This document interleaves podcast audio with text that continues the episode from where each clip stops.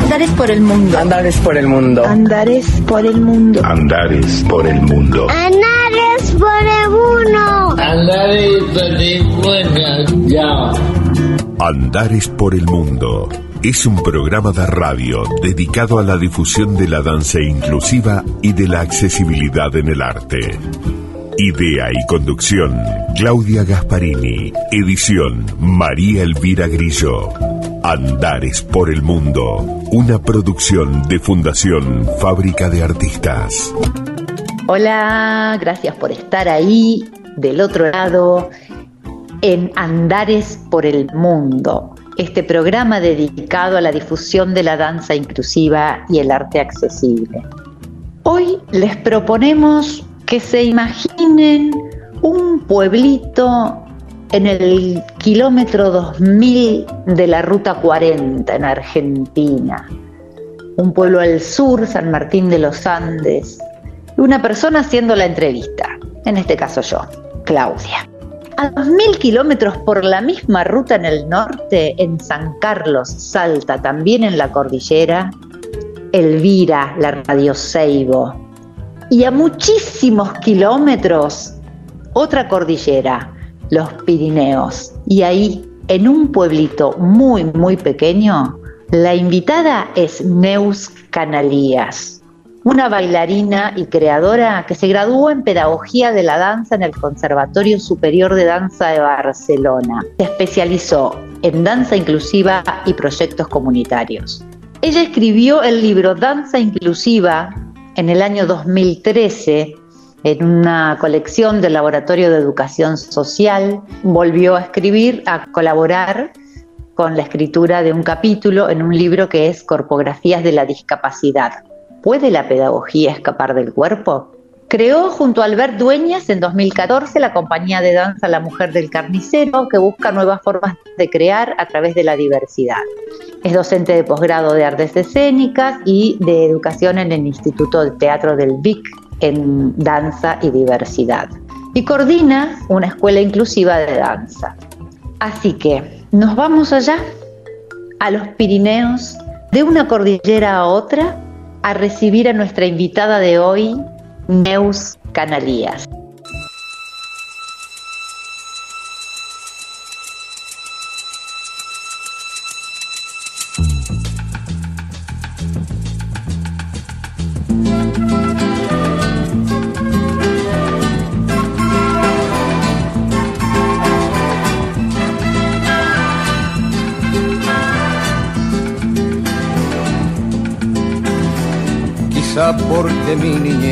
Jugando en tu playa y escondido tras las cañas duerme mi primer amor. Llevo tu luz y tu olor por donde quiera que vaya y amontonado en tu arena guardo amor, juegos y penas. Yo que en la piel tengo el sabor amargo del llanto eterno que han vertido en ti cien pueblos de Algeciras a Estambul para que pintes de azul sus largas noches de invierno. A fuerza de desventuras, tu alma es profunda y oscura. A tus atardeceres rojos se acostumbraron mis ojos como el recodo al camino. Soy cantor, soy embustero, me gusta el juego y el vino, tengo alma de marinero. ¿Qué le voy a hacer si yo nací en el Mediterráneo? Nací en el Mediterráneo. Y te acercas y te vas después de besar mi aldea. Jugando con la marea, te vas pensando en volver, eres como una mujer perfumadita de brea que se añora y que se quiere, que se conoce y se teme. Ay, si un día para mi mal viene a buscarme la parca, empujar al mar mi barca con un levante otoñal y dejad que el temporal desguace sus alas blancas. Y a mí enterradme sin duelo entre la playa y el cielo. En la ladera de un monte más alto que el horizonte quiero tener buena vista. Mi cuerpo será camino, le daré verde a los pinos y amarillo a la genista. Cerca del mar porque yo nací en el Mediterráneo, nací en el Mediterráneo, nací en el Mediterráneo.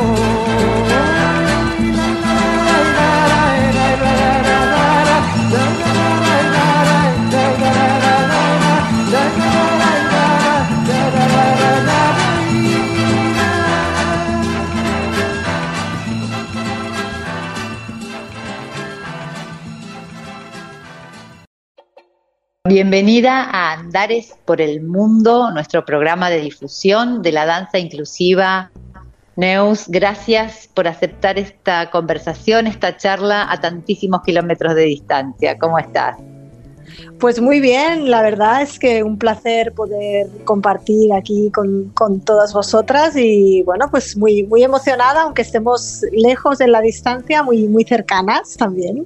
Cierto, bueno, Mira, te cuento que este programa está recorriendo los lugares del mundo a los que podemos ir llegando, sobre todo que hablen eh, nuestra lengua. Entonces se ha vuelto también un programa de viajes, de alguna manera nos interesa conocer. Tenés un perro, eh, tengo dos perros. Estás acompañada. Ay, bien, bien, bien. Ya nos, vas a contar de ellos entonces. Os voy a hablar de, ellas, de ellas. Aquí todas mujeres. Ah, muy bien.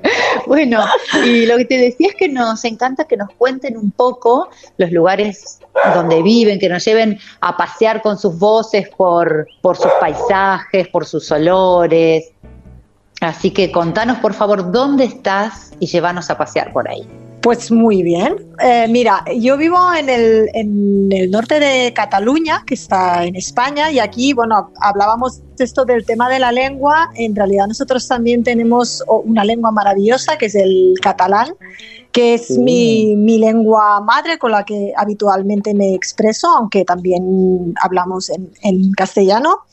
Y entonces la zona donde me he venido a vivir, porque yo no soy originariamente de aquí, yo nací en, en Olot, en La Garrocha, en una zona de volcanes preciosa, que es un hervidero de, artistas, pero para poder bailar pues me, tuve que ir y estuve pues viajando por distintos lugares. Y finalmente, una de las apuestas que, he hecho personalmente, pero también con la compañía eh, con la que bailo, es ah, irme de, los grandes núcleos urbanos donde siempre es todo como, eh, bueno, todo muy rápido, pasan muchas cosas y es cierto que es más fácil quizá poder ah, bailar, pero tenía muchas ganas de irme a un lugar más pequeñito donde todo fuera más despacio y pudiera dedicar tiempo a la creación y encontré un pueblo maravilloso que se llama Juya. Es un pueblo de 300 habitantes, muy pequeñito, donde puedes muy pequeñito, no tenemos absolutamente nada, ni tienda, ni cajero automático, nada de nada, pero tenemos mucha naturaleza. Eh, está rodeado de un paraje natural que se llama Las Gabarras. Y además este pueblo está muy bien ubicado porque tenemos la montaña muy cerquita, pero también tenemos la playa a 20 minutos y luego está muy cerca de un núcleo, una ciudad que se llama Girona, que a partir de ahí, pues si tienes que moverte, también es muy fácil. Entonces, para mí, eh, bueno, es un, es un, lugar ideal donde el pueblo está todo lleno de, estas masías, de estas casas de piedra antiguas. De hecho, la casa donde yo vivo es una casa del 1842, muy, muy antigua, un poco fría, pero con mucho encanto.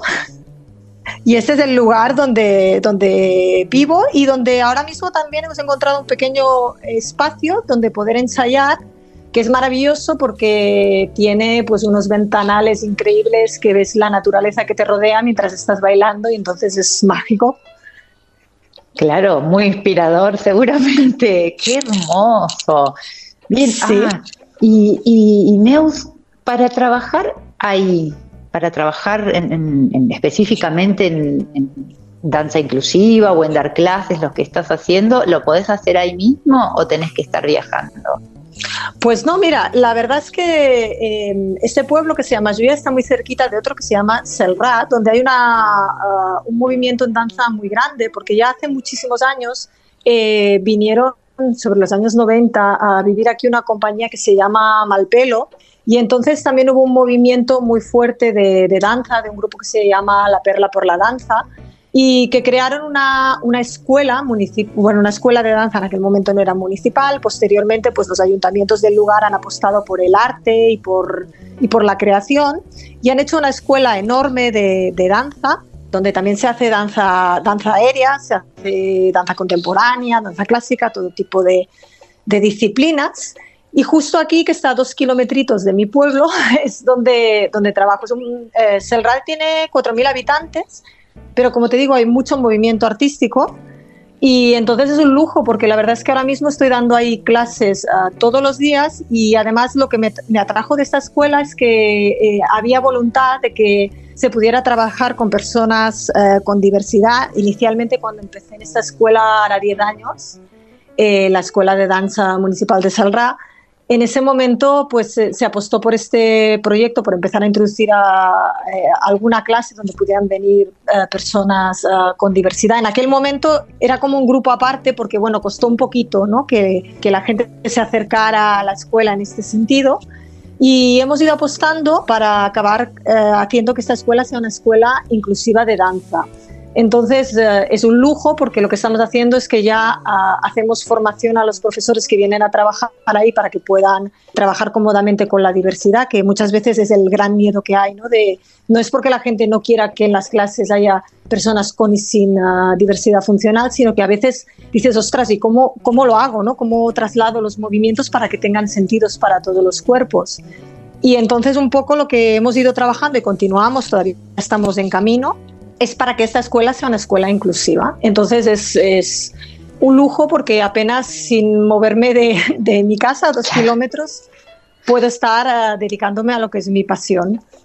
Sí, y, yo te diría incluso, yo te sumo dos lujos, por lo menos desde esta perspectiva latinoamericana nuestra, eh, lo que nos pasa mucho es que todo sucede en las grandes urbes y es muy, muy difícil trasladar, y me ha pasado charlándolo con otras compañeras que han estado en estas, en estas entrevistas, en estas conversaciones, es muy difícil empezar a generar lejos de las capitales, en los pueblos pequeños, en el interior de las provincias, eh, estos movimientos, sobre todo hacer que las instituciones formales lo tomen. Así que de, desde ya te digo, dos lujos, tener una escuela de danza y tenerla cerquita y lejos de las capitales me parece que es maravilloso. Sí, la verdad es que es una apuesta de, de para, como te digo, inicialmente, antes de que yo llegara aquí, ya había un movimiento de danza muy potente en, en este pueblo, en Selra, pero es verdad que las instituciones de, del lugar han apostado por ello, porque claro, eh, te digo que, el, que Selra tiene 4.000 habitantes o quizá un poco más, ¿eh? pero, pero que es pequeñito. Entonces, bueno, ha sido una apuesta claro. importante. Lo que ocurre es que es verdad que aquí, eh, al menos en Cataluña, a nivel artístico está pasando mucho que somos muchas creadoras y muchos creadores que, y profesionales de, del mundo de la danza y del arte que estamos intentando pues irnos un poco en este caso de Barcelona, ¿no? Porque si no parece que todo tiene que pasar en Barcelona, que está muy bien, tiene que haber ahí mucho movimiento y hay el conservatorio de danza y, y hay muchos grupos y muchas compañías, pero también a llevar el arte a, a, los pueblos ¿no? y a espacios donde pues, no es tan fácil acceder. ¿no? Y, y en ese caso, hablando de la diversidad, ¿no? una persona con, con, diversidad funcional, que muchas veces tú sabes que es muy complicado poder desplazar con transporte público o, o todo esto, pues que pueda tener un acceso relativamente cercano a, a, a actividades como son la danza. ¿no? Precioso, ay, me, me emocionaste. bueno, mira, quería, yo sé, hay, hay dos aspectos de tu trabajo que me resultan muy interesantes, que me parece hermoso que podamos alcanzar a charlarlos hoy, que uno tiene que ver, bueno, con tu trabajo en la compañía de danza, con la mujer del carnicero, y el otro, toda la cuestión pedagógica, porque además has escrito sobre la danza uh -huh. inclusiva, has escrito libros, has sido una referente para todas nosotras a partir de, de lo que escribiste. Entonces, eh, bueno, contame un poquito de, la compañía, de los espectáculos y después nos dedicamos a charlar de pedagogía. Estupendo. Pues mira, de la compañía La Mujer del Carnicero eh, la creamos junto con mi compañero Albert Dueñas en 2014 y desde el inicio, eh, curiosamente, el nombre de la compañía es porque es, de un cuadro que, que, pintó su hermano Ivo Dueñas, que está ya fallecido, y que es un cuadro que para nosotros pues, es muy simbólico. Y eh, inicialmente empezamos creando una pieza con este nombre, pero tomó tanta fuerza que nos lo quedamos como el nombre de la compañía. Y desde el inicio teníamos muy claro dos cosas. Una, que queríamos descentralizar, trabajar, perdón, para descentralizar la danza de, las grandes capitales y la otra que queríamos trabajar con la diversidad, desde diferentes áreas y, en diferentes aspectos. Para nosotras la danza, eh, aparte de ser arte, es acción social también y todos nuestros espectáculos siempre tienen algún tipo de, reflexión. Ah, por ejemplo, ahora estamos trabajando en uno sobre la vejez, también en otro que se llama Vidra Cristal sobre la diversidad funcional. Y entonces siempre tratamos de colaborar con distintos o distintas artistas con y sin diversidad funcional en, en, nuestras piezas. No como voluntariados, sino como personas que, pues como intérpretes, como nosotras, eh, intentamos siempre que estemos todos trabajando en, en las mismas condiciones, aunque eh, este tema a veces es complicado aquí todavía, ¿eh? por el tema de, contratación, de ayudas y todo esto. Pero bueno, un poquito es, eh, es nuestra línea en este sentido. ahora mismo actuamos en, un, en, otro pueblo, en Llagostera, más cerca de la, de la costa catalana, que mm, presentamos este espectáculo que se llama Cristal donde participan dos intérpretes con diversidad funcional, Nicoleta, que está estudiando danza en la escuela de Selra, que recibió una beca para, para poder estudiar, y también con, uh, con Iván, que él es, uh, es pedagogo eh, y siempre ha querido estar vinculado al mundo artístico, pero pues uh, en el, cuando él nació y en sus orígenes pues era un poco más complicado tener acceso a actividades eh, de, danza inclusiva, a menos que fueran más eh, a nivel de danza terapia o proyectos muy puntuales. ¿no? Y entonces esto ahora mismo es en lo que estamos trabajando. Bien. Y hablabas del tema de los financiamientos, de, de trabajar en igualdad de condiciones. Eso allá digo, y hablo allá de, Europa en general, ¿no? Sí. Lo que nosotros acá llamamos el primer mundo. Existe esa posibilidad, digamos, que ustedes, bailarinas, bailarines con y sin diversidad funcional, puedan trabajar en igualdad de condiciones. Bueno, la verdad es que es muy complicado todavía. O sea, a mm. veces nos pensamos que estamos muy avanzados, pero no es cierto. Eh, es, mm, es difícil, primero porque cuando presentas tus proyectos con una compañía eh, donde hay personas con y sin diversidad funcional, no saben dónde colocarte. Muchas veces a la hora ya de contratarte, ¿no? de acceder a circuitos eh, ordinarios de teatros, no, no solo a festivales inclusivos que están genial y tienen que estar y hacen una labor como por ejemplo aquí en España Escena Móvil que hacen un, trabajo increíble de, difusión y, son referentes, ¿no? Pero también el, hecho de poder eh, acceder a, cualquier teatro que te contraten en su programación habitual, muchas veces lo que ocurre es que o, o quieren, o sea, cuesta que te contraten por el precio normal de un espectáculo eh, muchas veces te piden pues que sean espectáculos más baratos o, cuesta que te programen, porque para mí el principal problema es que todavía las personas ah, con diversidad funcional no pueden acceder a una formación profesional de danza. Entonces, ¿qué ha pasado? Que muchas compañías o, o proyectos personales o escuelas han apostado por, a la vez que están haciendo creación, dar formación, ¿no? Pero claro, eh, eh, entonces cuando tú presentas una pieza muchas veces te dicen, ah, claro, pero es que falta nivel o no hay suficiente nivel. Pero, por ejemplo, si yo eh, hubiera querido dedicarme a la danza y no hubiera podido acceder a, una formación, formación profesional, a un conservatorio o a unos estudios regulares, tampoco tendría el nivel.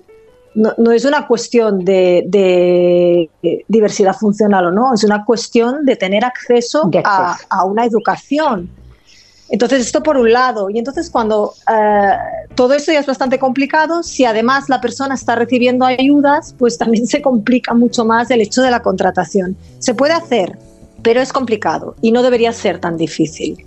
No, pero bueno, también es contar un poco estas otras realidades porque eh, a veces nos parece desde acá, desde tan lejos, ¿no? Uy, debe ser mucho más sencillo, por ahí ya tienen eh, más eh, afinados o aceitados algunos caminos, algunas máquinas, y no, se está pasando lo mismo en todos lados. Sí, yo creo que esto es, es, general. Sí que hay ciertas cosas que es verdad, ¿eh? es como dices tú, ¿no? Mm, pues ah, seguramente no, no, conozco mucho vuestra realidad, sí, un poco de oídas o porque he hablado con gente que está trabajando ahí, pero eh, creo que está complicado todavía, demasiado complicado en todas partes y que eh, no podemos seguir esperando. este, este movimiento lleva muchísimos años. Eh, aquí en España, antes de los años 80, ya había proyectos como Crazy Sans o, o después el psicoballet Maite León o, o Yannick Nior, que estaban trabajando con, el, con, las, con personas con y sin diversidad entonces parece mentira que todavía se estén reclamando estos espacios, ¿no? Todavía, exacto. Vine a buscar, vine a robar-me l'aire, vine aquí, balla amb mi, balla com una lluna a l'aigua, vine a buscar, vine a robar-me l'aire, vine aquí, balla amb mi, balla com una lluna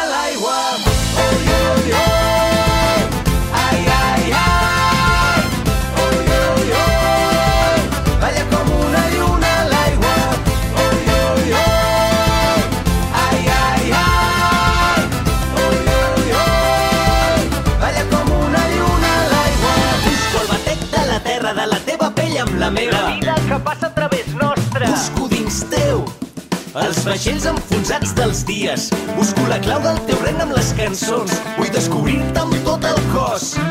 Arribar-te a la boca, robar-te l'aire i tremolar tots dos com una lluna a l'aigua. No vull veure't, vull mirar-te. No vull imaginar-te, vull sentir-te. Vull compartir tot això que sents. No vull tenir-te tu. Vull amb tu Vine-me a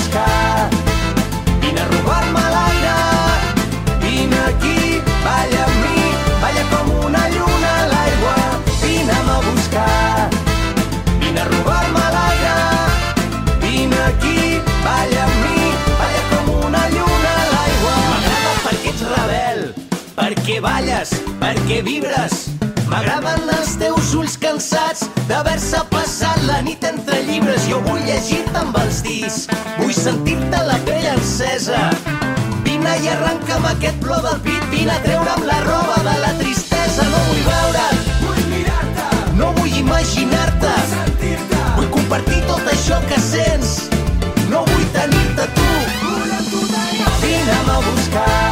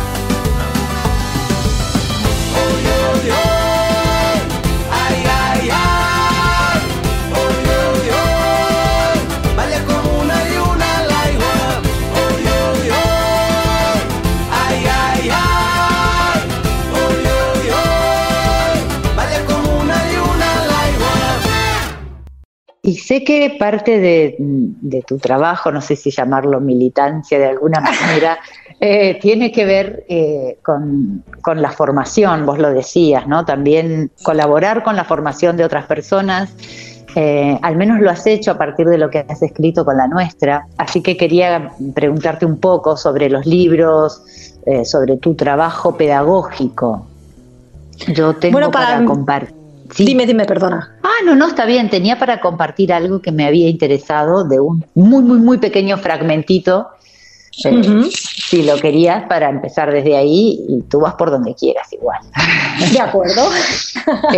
que dice, hablando de la introducción del libro, dice, decíamos que la diversidad no sería ningún problema si no hiciéramos una valoración inferior de la diferencia, porque es en ese momento cuando ésta se transforma en desigualdad, ¿no? Y me parecía muy interesante pensarlo desde ese lugar, de que las diversidades en realidad no son el problema, sino cómo valoramos o cómo ponemos en valor algunas características y desvalorizamos a otras. Sí, exacto. para mí esto es como el, punto básico para entender la, pedagogía en torno a la diversidad y la diversidad en ese sentido, en el, sentido más amplio de la palabra. ¿no? Eh, para mí el tema es que cuando haces un juicio de valor hacia las capacidades que tú consideras de una persona, mm, eh, sus características físicas, psíquicas, sensoriales, emocionales, es cuando entramos en el, en el problema. La diversidad es riqueza, la diversidad suma. A mí me abrió un mundo a, la creación. Y estaba en un momento cuando empecé este tipo de trabajo que tuve la suerte de, participar en un taller de Kenduko Dance Company en el Instituto del Teatro de Barcelona y vi un dúo ah, y me quedé maravillada y, no fue por, oh, wow, ¿qué pueden hacer teniendo discapacidad? No, no fue en este sentido, sino fue como me, abrieron de repente caminos nuevos. Ah, estaba como un poco cansada de, seguir las mismas líneas, las mismas formas, las mismas estructuras. Y de repente pensé, ostras, el hecho de trabajar con otros cuerpos eh, me abrió un universo nuevo y hizo que cambiara también la comprensión de mi propio cuerpo. Y a partir de ahí, ah, bueno, me, seguí formando con, con, todo ese tema. Para mí la pedagogía siempre ha sido muy importante, me encanta y me apasiona enseñar tanto como subirme a un escenario no, no creo que pudiera escoger una cosa u otra.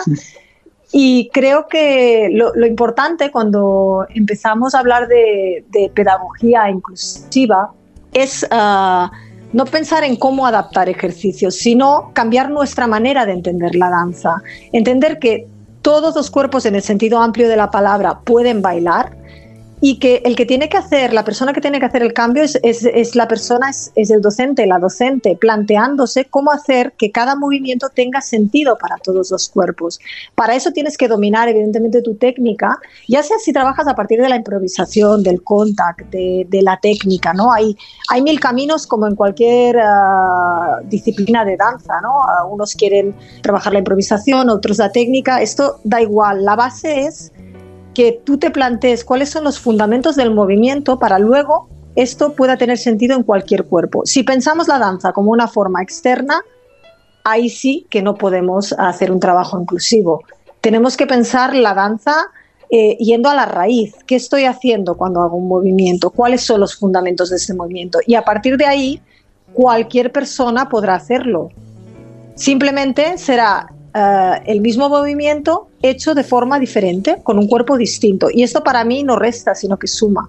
Absolutamente suma, que también eh, tiene que ver con eso, ¿no? Con que muchas veces se piensa que quienes no tienen diversidades funcionales son, entran dentro de la norma estadística, son quienes benefician a las personas con diversidades y esto es un ida y vuelta, vos lo decías, ¿no? mi, percepción de mi propio cuerpo cambió al darme cuenta de, que había otro mundo, otras formas de moverse. Entonces, también cambia eso los roles, nos pone también en un lugar de igualdad. Sí, sí, y para mí ha sido realmente, siempre lo digo, porque muchas veces cuando hay gente que se acerca a ti, ay, qué, qué trabajo tan bonito con, con, la diversidad y qué bien y qué buena persona, y buena persona no, porque además eh, en ese sentido me acerqué de una forma muy egoísta. A mí me transformaron la vida el hecho de, ver que había otras formas de crear para mí. Eh, fue como abrir un universo nuevo y, decir, wow, hay que ir por ahí, hay que, no, hay, no hay una vuelta atrás para mí en este sentido. Luego, ah, claro, a nivel de cómo cuando estás dando clases regulares, especialmente eh, yo trabajo con la improvisación, pero también con la técnica, ¿no? Que aquí pues cada cual hay gente que cree que, que, defiende y, es perfectamente lícito que para trabajar uh, juntas personas con y sin diversidad funcional tenemos que construir algo completamente nuevo y otras personas que, eh, que dicen que si la técnica se entiende desde los fundamentos se puede eh, puede tener sentido para todos los cuerpos. Hay, muchas vías. En mi caso, yo doy clases donde hay técnica y hay improvisación y donde ahí, ah, por ejemplo, tengo pues, estudiantes adolescentes eh, eh, en una clase donde hay personas con y sin diversidad, ¿no?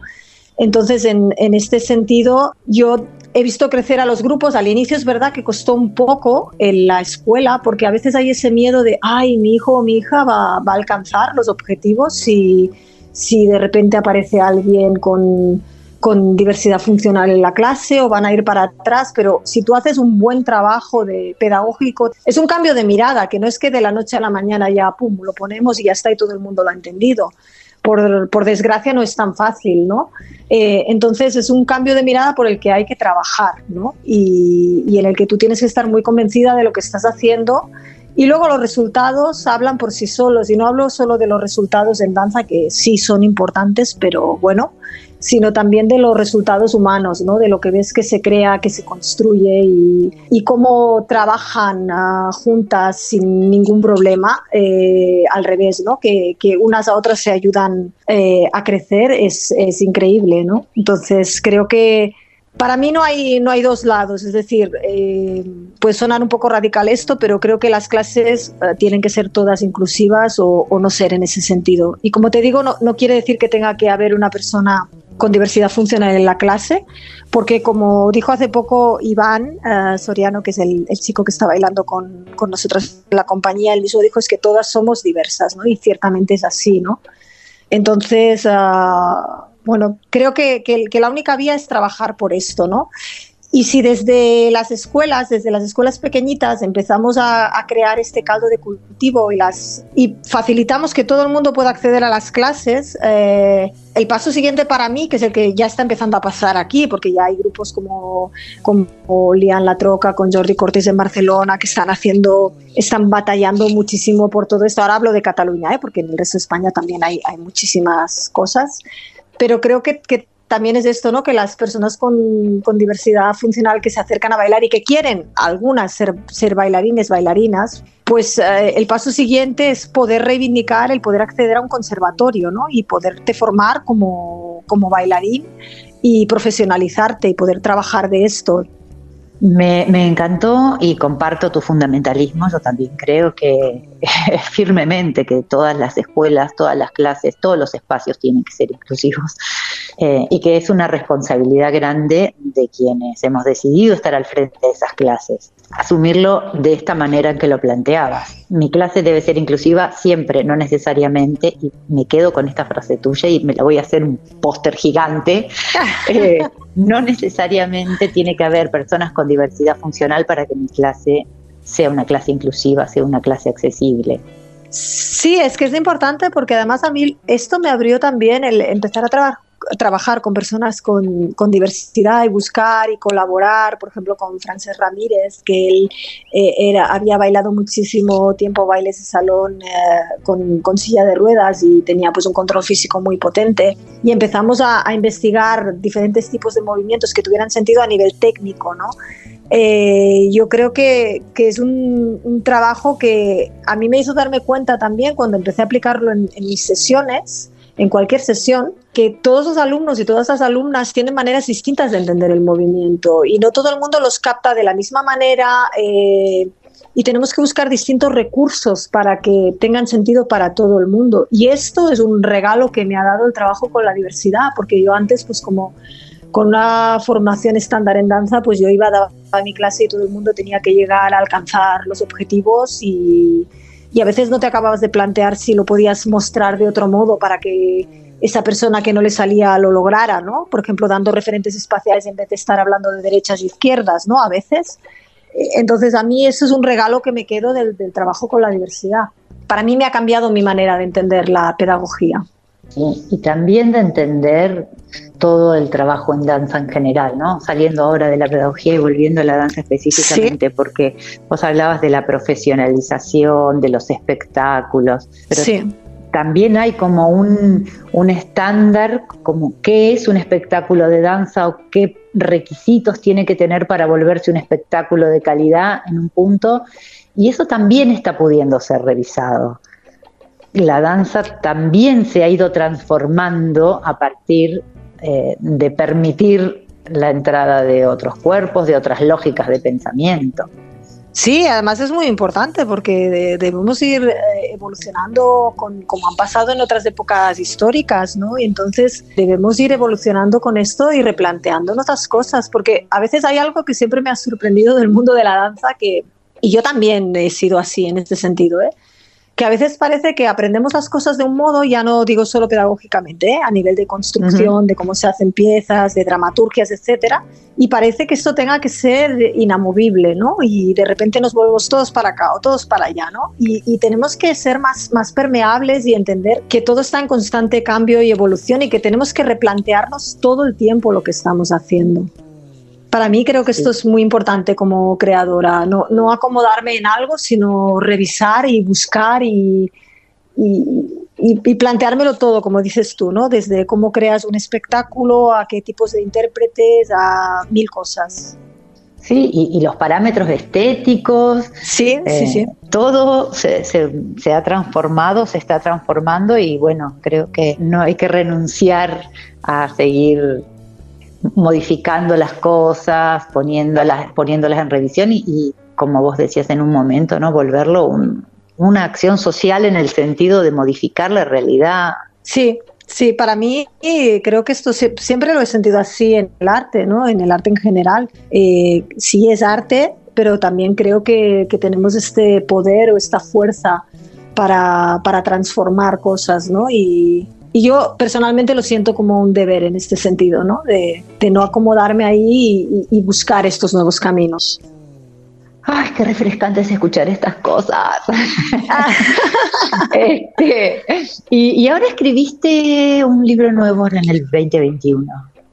Bueno, he colaborado. He colaborado una colaboración. sí, es una colaboración donde hay ah, distintos, ah, distintos eh, escritores y yo he escrito un, capítulo en este sentido, que para mí pues siempre cuando, cuando me lo comentaron, eh, pues uh, contactó conmigo Jordi Planella, que es también ah, el, que, la persona que me lió para, para publicar el, primer libro, el de Danza Inclusiva.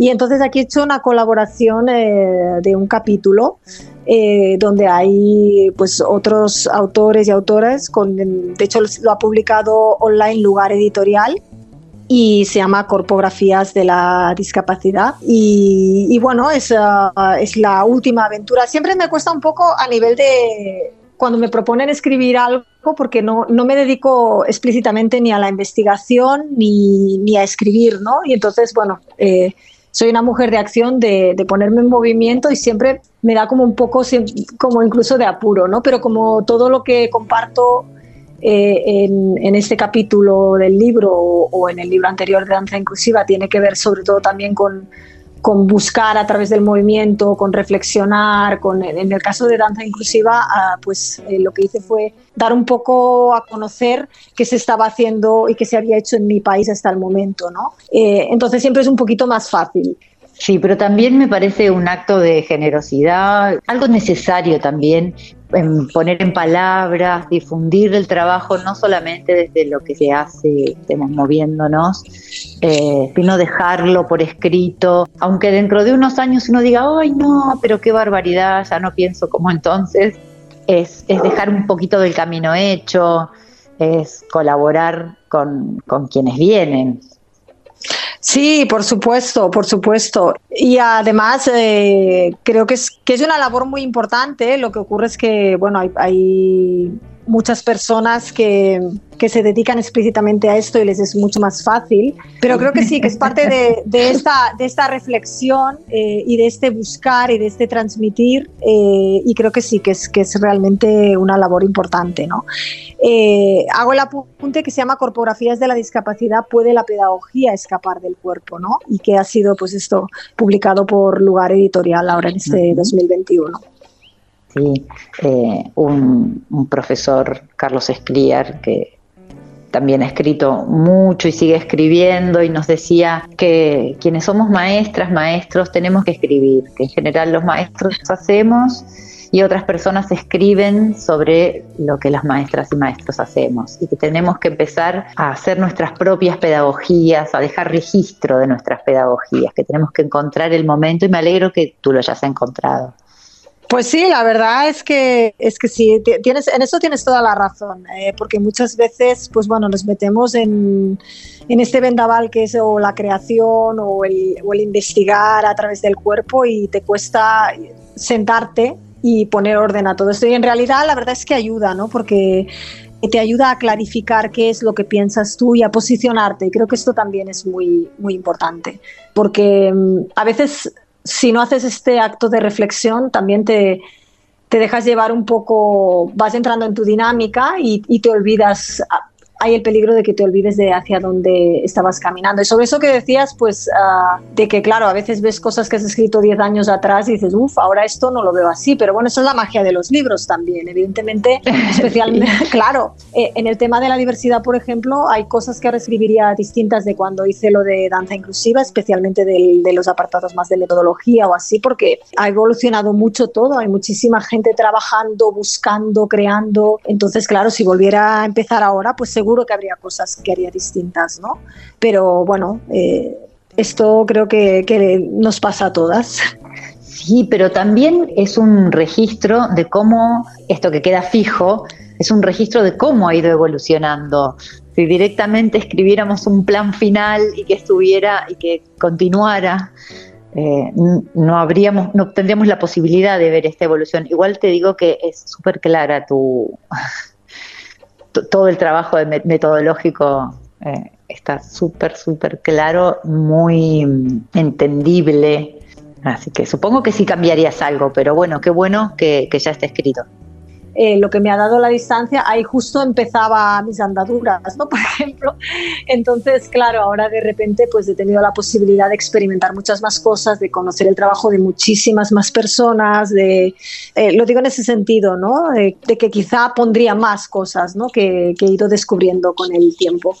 Pero sí, es, eh, es, es, importante, especialmente en el momento en que Jordi Planella me, propuso escribir este libro de danza inclusiva a partir del proyecto final de carrera que presenté en el conservatorio como final de, de mis cursos de pedagogía pues eh, era un momento importante porque aquí en España no había en, en, ese momento ningún libro que recogiera pues todo el trabajo que había hecho las distintas personas en nuestro país, ¿no? Y creo que sí que es muy importante y que se olvida mucho y hoy día también lo olvidamos, que es reflexionar sobre de dónde venimos para poder seguir avanzando, porque a veces tengo la impresión que es como si de repente la, danza inclusiva eh, en ocasiones, es como si de repente hubiera nacido ahora y surgiera ahora, ¿no? y ha habido muchísima gente que ha estado en momentos muy difíciles, donde no había ayuda absolutamente de nadie, donde se veía esto de, querer trabajar con personas con diversidad funcional como si fuera, como si solo pudiera ser algo terapéutico o no ser. Entonces creo que es importante tener claro todos estos referentes, ¿no? De, de dónde venimos para poder seguir avanzando, ¿sí? No, no, no partir solo de nuestro trabajo, sino yo creo que eso siempre intento mantenerlo, ¿no? De mirar un poco atrás y decir, vale, ¿quiénes son mis referentes? ¿Quién ha habido y quién hay ahora, ¿no? Y hacia dónde puedo ir yo, qué puedo aportar yo a todo este tema. Ay, genial. Bueno, muchísimas gracias por todo esto, por todo esto. Eh, ¿Sabes qué te voy a pedir? Que me digas que, o que nos digas a, la gente que va a estar escuchando y que va a seguir escuchando estos programas una vez que ya estén en los canales ¿Dónde te contactan? ¿Cuáles son los lugares en las redes? Si alguien tiene interés en saber más, en acercarse. Pues mira, ahora mismo lo que estamos usando más eh, en redes, la verdad es, el, Instagram. Estamos como arroba la mujer del carnicero danza y también eh, siempre respondemos. Eh, quiero decir que si alguien nos contacta, pues, uh, pues responderemos lo antes posible. También a través de mi web, neuscanalías.com. Ahí, bueno, pues hablo un poco de mi experiencia y todo esto, pero también hay un formulario que se puede contactar. O en Facebook también estamos como La Mujer del Carnicero Danza, que son pues como los tres puntos en que nos pueden contactar. Buenísimo. Bueno, Neus, te agradezco muchísimo este tiempo que nos has dedicado. Te mando un beso enorme. Gracias por haber estado en Andares por el Mundo. La verdad es que gracias a vosotras porque para mí pues es, es precioso poder estar compartiendo eh, nuestro trabajo, vuestro trabajo que es maravilloso también y un placer estar aquí con todas vosotras. Bueno, gracias, un beso enorme. Un beso. Al margen. Al margen. Al margen. Al margen. Al margen.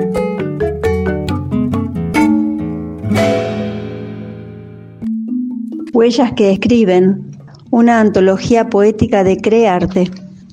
Yo miro, yo miro por la boca, porque tengo mucho gusto en la boca.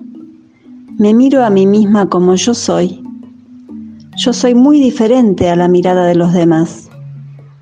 Yo miro a mi amor como soy yo al espejo. Me miro toda la luna con una mirada alegre. Miro mis manos y mi nariz en una mirada más profunda. Yo miro a la vida con todos los sentimientos. Miro toda la tierra como yo soy en una mirada fuerte. Tengo una mirada de mil maneras. Valentina Lucero. Al monstruo de la laguna le gusta bailar la cumbia. Se empieza a mover seguro de a poquito y sin apuro.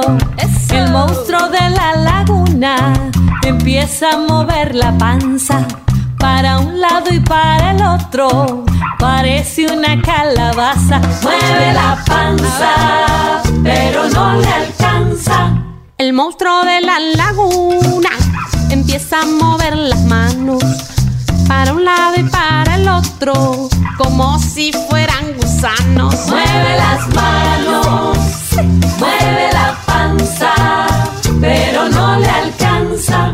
El monstruo de la laguna empieza a mover los hombros para un lado y para el otro, poniendo cara de asombro. ¡Ah! Mueve los hombros, mueve las manos, mueve la panza, pero no le alcanza. El monstruo de la laguna empieza con la cadera para un lado y para el otro, pesado se bambolea. Mueve la cadera, mueve los hombros, mueve las manos, mueve la panza, pero no le alcanza. El monstruo de la laguna empieza a mover los pies. Mira, mira. Para un lado y para el otro, del derecho y del revés. Mueve los pies, mueve la cadera, mueve los hombros,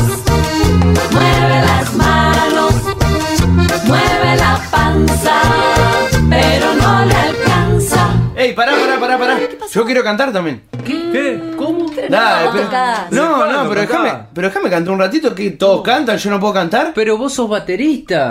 Claro. Ah, y por eso no puedo cantar. Bueno, bueno, a ver, vamos a darle una oportunidad. Dale, yo te acompaño, Nahuel, dale. El monstruo de la laguna Ajá, a ver. se para con la cabeza, ¿Qué? con las patas para arriba. No, mira qué broma traviesa. Mueve la cabeza, los pies, mueve los pies. Cadera. Mueve la cadera, los hombros, mueve los hombros. Las manos. Mueve las manos. La panza. Mueve la panza. Mueve la cabeza, mueve los pies.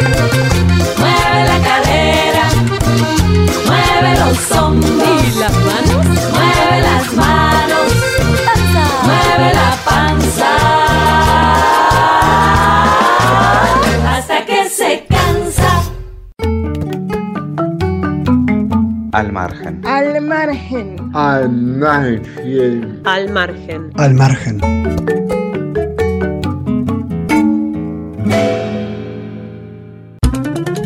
Y así termina este programa hermoso con esta maestra tan generosa que es pionera para nosotras al escribir, al poner en palabras el trabajo que estaba haciendo, que es lo que les pedimos siempre. Escriban, registren sus experiencias y compártanlas. Y durante la presentación de esta charla maestra escuchábamos a Joan Manuel Serrat interpretando Mediterráneo. Luego, durante la nota, a Charango con Una luna al agua. En la sección al margen, la voz es de Diana y la música que escuchamos fue La cumbia del monstruo, interpretada y creada por Cuenticuénticos. Como siempre, la música que nos acompaña al inicio y cierre del programa, creada e interpretada por Materere Trío. Hasta la próxima. Gracias por estar ahí. Así pasó. Andares por el mundo. Por Radio Seibo. Una producción de Fundación Fábrica de Artistas. Hasta el próximo encuentro.